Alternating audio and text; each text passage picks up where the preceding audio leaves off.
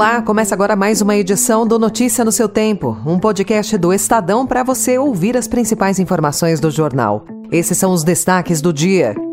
Vídeos mostram que tropa de choque desfez barreira no Congresso e facilitou invasão ao STF. Bradesco se prepara para entrar com processos contra americanas nos Estados Unidos e na Europa. E Palmeiras derrota América Mineiro com gol nos acréscimos e conquista o bi da Copinha.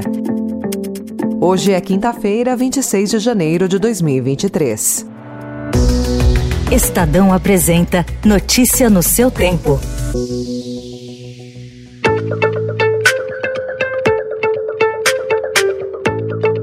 Vídeos captados pelas câmeras externas do Supremo Tribunal Federal flagraram o momento em que a tropa de choque da Polícia Militar do Distrito Federal desmontou um bloqueio tático posicionado próximo ao Congresso Nacional no último dia 8, que servia para impedir a invasão dos golpistas aos demais prédios públicos localizados na Praça dos Três Poderes. As imagens acessadas pelo Estadão mostram que o recuo dos agentes da Polícia Militar facilitou o acesso dos extremistas. Para a equipe técnica do STF, os vídeos são fortes indicações de que o ato da Polícia Militar teria sido feito a partir de alguma orientação superior. As imagens captadas pelo STF foram encaminhadas à Polícia Federal.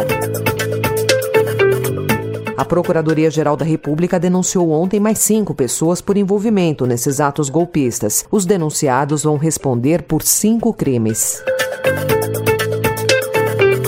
O ministro Alexandre de Moraes, do STF, multou o Telegram em 1 milhão e 200 mil reais por descumprir a ordem para bloquear a conta do deputado bolsonarista eleito Nicolas Ferreira, do PL, de Minas Gerais. Moraes mandou suspender o perfil do deputado eleito e de outras personalidades em uma investigação sobre os atos antidemocráticos. A plataforma chamou a decisão de desproporcional e sugeriu que o ministro enviasse as publicações consideradas criminosas para que fossem pontualmente bloqueadas. Procurado pela reportagem, o advogado que defende o Telegram afirmou que não comenta processos envolvendo clientes.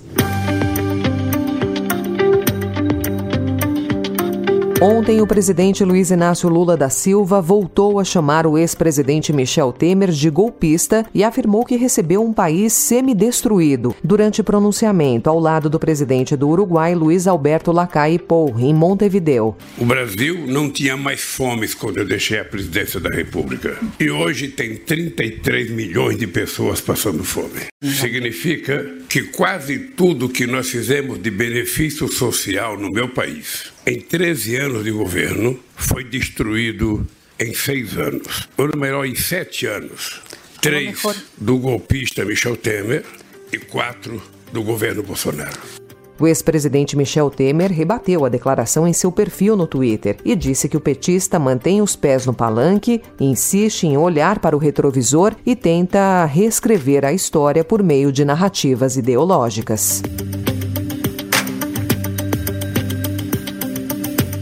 Após sofrer uma obstrução intestinal nos Estados Unidos no início de janeiro, Jair Bolsonaro deverá passar por uma nova cirurgia no intestino quando voltar ao Brasil. O cirurgião Antônio Macedo disse ao Estadão que o ex-presidente não informou a data prevista de retorno, mas que estará disponível assim que ele voltar para fazer o procedimento.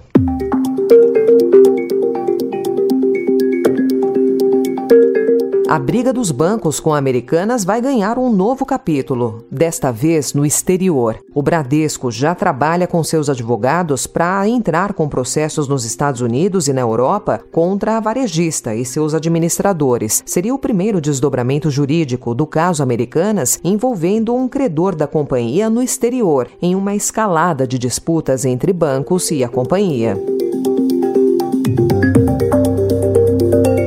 A tumultuada lista de credores da Americanas pode não refletir totalmente a dívida da varejista e já foi questionada por dois bancos, Deutsche Bank e BV. Diante de inconsistências nos dados e da falta de informação ao longo das últimas semanas, bancos credores não descartam que a empresa tenha de fazer ajustes importantes. Nos bastidores, houve espanto com o nível de divergência das informações, que chegam a bilhões de reais.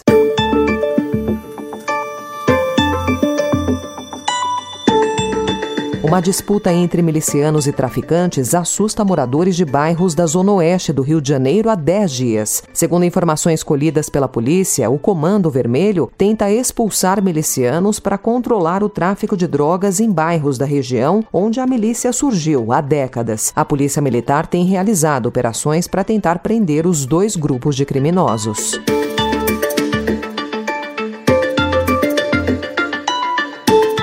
São Paulo, ontem, governo e prefeitura anunciaram medidas como forma de atuação na Cracolândia. Entre elas estão o aumento do policiamento na região central, a reformulação do centro de atendimento para usuários de álcool e drogas, mais leitos de internação e o oferecimento de um aluguel social para pessoas que passaram pelo tratamento nos equipamentos municipais. Segundo o governador Tarcísio de Freitas, um dos pontos centrais é a ampliação das opções de tratamento e o foco na internação. A internação compulsória vai ser usado em último caso é, para realmente salvar a vida daquela pessoa que eventualmente está numa situação extrema. A internação compulsória ela dá muita, dá muito questionamento, inclusive judicial, por isso que ela é a última opção, mas ela também não pode ser descartada. Na área de segurança pública, a Prefeitura e Governo do Estado prometem destacar mais 500 policiais militares para a região central, além de 110 novas motos da Guarda Civil Metropolitana.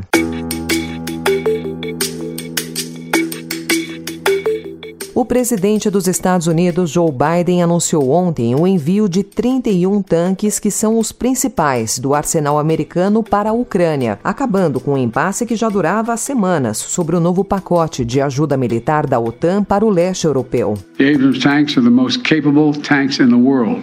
They're also extremely complex to operate and maintain. So we're also giving Ukraine the parts and equipment necessary to effectively sustain these tanks on the battlefield. Já o Kremlin afirmou ontem que as novas armas ocidentais só vão conseguir levar mais sofrimento ao país do leste europeu. Notícia no seu tempo.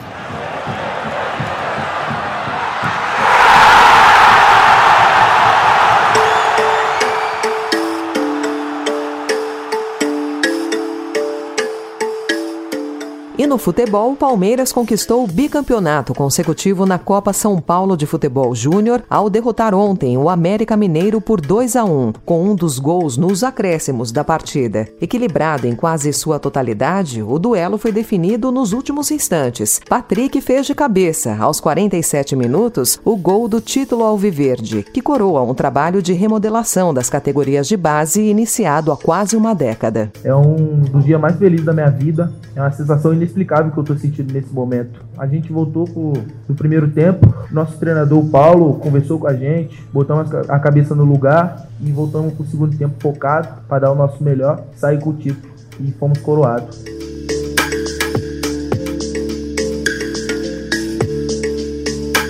Essa foi mais uma edição do Notícia no seu tempo, com a apresentação e roteiro de Alessandra Romano, produção e finalização de Mônica Herculano. O editor de núcleo de áudio é Manuel Bonfim. Obrigada pela sua escuta até aqui e até amanhã.